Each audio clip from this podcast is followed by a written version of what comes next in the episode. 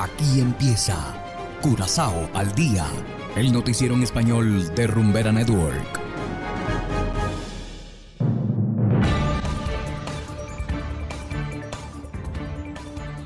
Muy buenas tardes, estimados oyentes de Rumbera Network 107.9 FM. Igualmente saludamos a quienes nos escuchan en formato podcast a través de noticiascurazao.com. Hoy es miércoles 8 de marzo de 2023 y a continuación los titulares. Una broma causó serios problemas en aeropuerto de Bonaire. Dueños de gasolineras descontentos por críticas del ministro Silvania. Gobierno detiene recuperación ilegal de tierras en Sofat. Y en internacionales, Estados Unidos y México buscan esclarecer el secuestro y la muerte de estadounidenses que cruzaron la frontera. Esto es Curazao al día con Ángel Van Delden.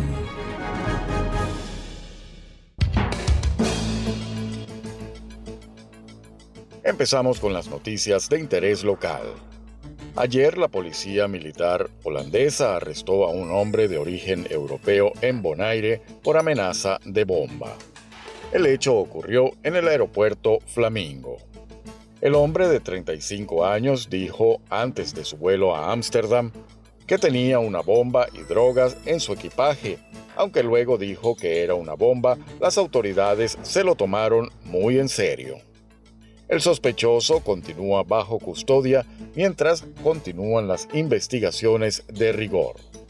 Y seguimos aquí en Curazao.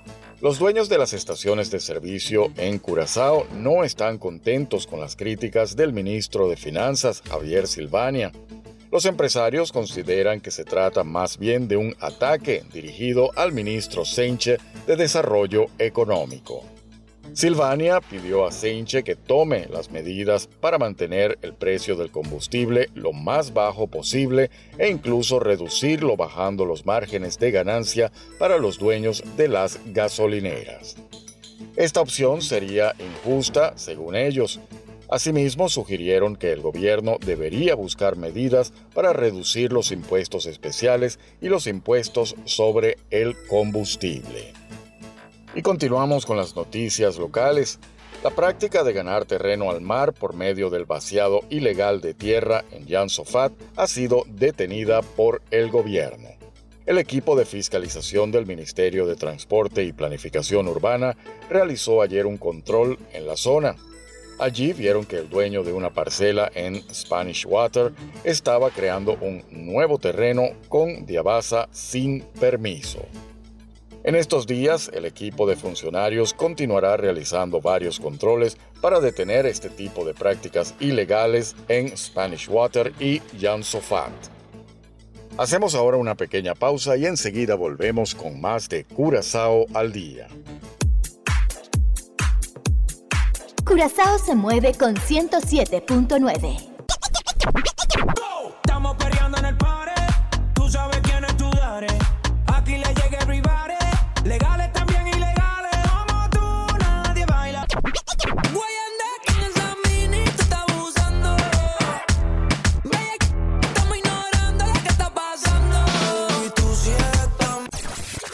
Cero copia, bebé. Es rumbera curazao. No hay pa' más nadie. Y es que, si eres feliz, estás aquí Continuamos ahora en el ámbito internacional. El secuestro de cuatro estadounidenses en México es una investigación en curso en la que participan agencias federales de Estados Unidos y México y vuelven las críticas al manejo del gobierno en la crisis de la frontera. Hacemos contacto con Yoconda Tapia desde La Voz de América en Washington. Adelante. Autoridades estadounidenses aunan esfuerzos con sus colegas mexicanos para esclarecer todos los detalles que rodearon la tragedia de cuatro estadounidenses que fueron secuestrados en Matamoros, estado de Tamaulipas, fronteriza con Brownsville en el estado de Texas, y que terminó con la muerte de dos de ellos y el rescate de los otros dos, incluyendo la única mujer en el grupo y que fueron inmediatamente trasladados a suelo estadounidense. El lugar equivocado en el momento equivocado fue al parecer la situación que se presentó en esa ciudad y que produjo luego de una confrontación armada entre grupos criminales, un hecho que la Casa Blanca calificó como inaceptable y la secretaria de prensa, Karine Jean-Pierre, destacó que el presidente Biden se ha mantenido actualizado sobre este incidente y altos cargos del gobierno se han comprometido con la investigación. Agradecemos el arduo trabajo del Departamento de Justicia y el FBI, el Departamento de Seguridad Nacional y la DEA por su rápida respuesta a este terrible incidente y por su continua colaboración con las autoridades mexicanas. Estas agencias estadounidenses permanecen en estrecho contacto con sus contrapartes y esperamos que compartan más información en cuanto puedan, dijo.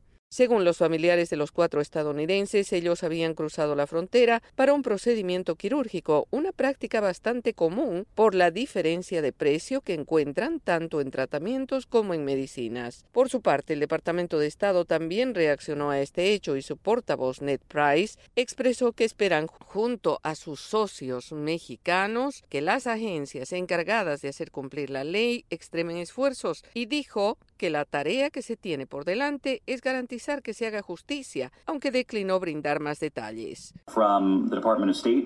Desde el Departamento de Estado es importante para nosotros no incidir en los valores investigativos, especialmente en una investigación como esta que implica el secuestro de cuatro estadounidenses, la muerte de dos estadounidenses y dos estadounidenses que sobrevivieron a lo que, según todos los informes, debe haber sido un trauma y una experiencia desgarradora. Los secuestros volvieron a poner la atención sobre las preocupaciones de Estados Unidos por la extendida violencia de grupos criminales y el narcotráfico en México. Y en el Congreso, aquí en Washington, junto a las reacciones de condena por el hecho ocurrido, también surgieron las críticas, en especial de los republicanos, hacia la administración Biden, por lo que califican como un mal manejo de la situación crítica en la frontera sur de Estados Unidos. Yoconda Tapia, Voz de América, Washington.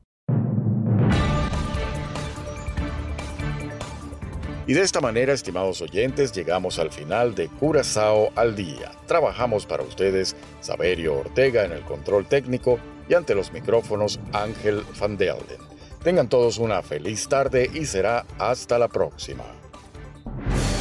Aquí termina Curazao al día, el noticiero en español de Rumbera Network, 107.9 FM.